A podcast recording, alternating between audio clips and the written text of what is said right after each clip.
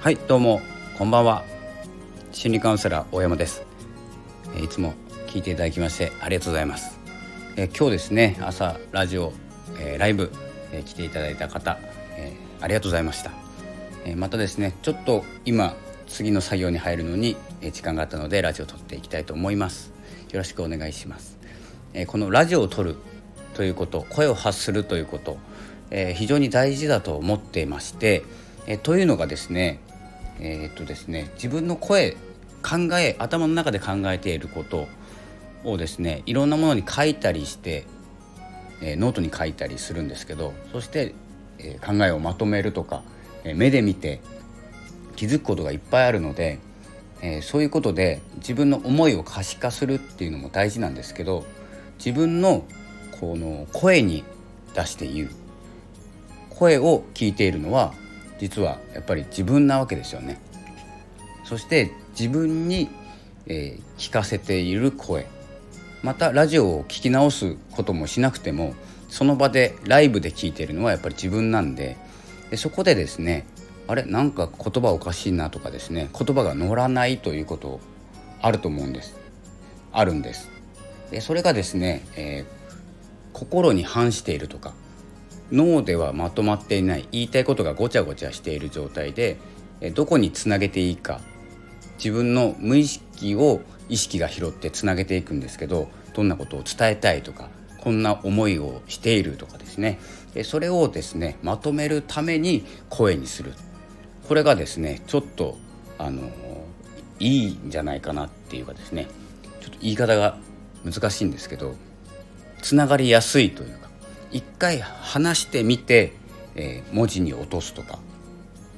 えー、一旦話してみて次の考えに行くっていうことがすごく大事なような気がします。なので、えー、こういうラジオもですね、えー、ツイッターで一言ですねメモメモのようにツイートすることもあるんですけど結構流されていくと見ないんですね。よりは、えー、この思いえー、脳の中にある今話したいこと伝えたいことを一旦声に出してみる。そして、まあ、一人で喋っててもいいんですけど、えー、それをですね誰かが反応したり、えー、誰かに共感を得て共感をしてもらったり、え共有することによって広がったりですね。いろんなことに効果がある。っていうのがこの声の発信だと今日思いました。えライブをして結構やっぱりこう収録より進まないんです。なぜならもう聞いてるからですよね。誰かが。ということでそこに意識が向くんです。誰かが聞いている考えをまとめないとっていう、えー、作業を脳の中でこう高速回転しているので、えー、それを、えー、生かしていく。自分に負荷をかけていく。結構きつい場合もあります。そういう時はね、えーとライブだろうが何だろうがですねえ自分のチャンネルでライブをしているので、えー、もう黙っちゃえばいいと思ってます。でこの音声を発信するという時に、えー、勉強したことがあるんですけど1秒半黙るともう放送事故だって言われているんです。この何て言うんですか放送の世界っていうんですかね。まあ、放送の世界に生きてないのでいいんですけど黙っても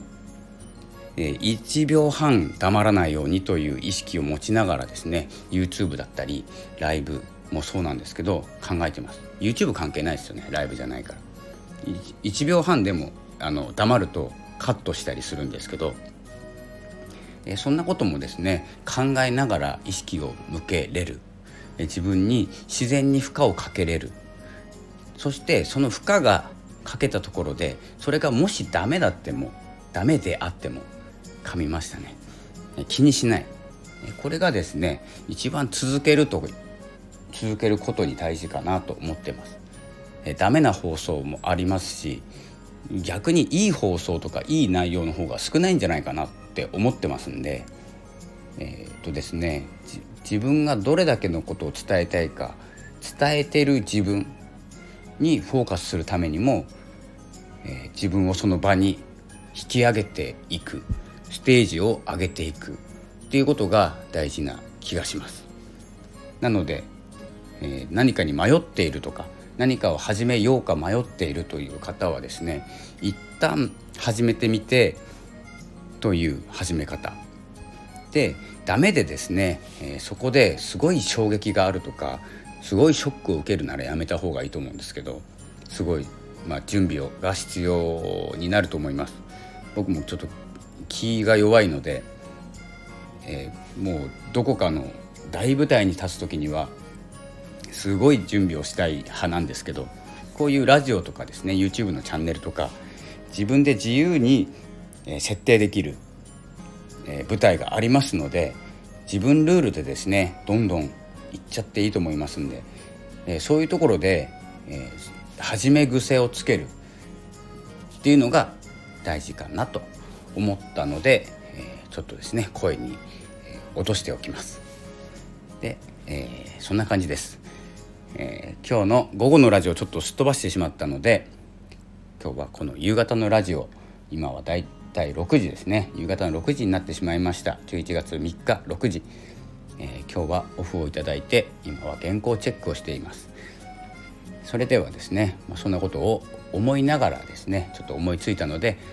収録してみました、えー、それではですねまた夜もしかしたらライブするかもしれないんですけれども、えまたお会いしたいのでえフォローの方もよろしくお願いいたします。コメントなどもいただけたら嬉しいです。それではまたお会いしましょう。ありがとうございました。さようなら。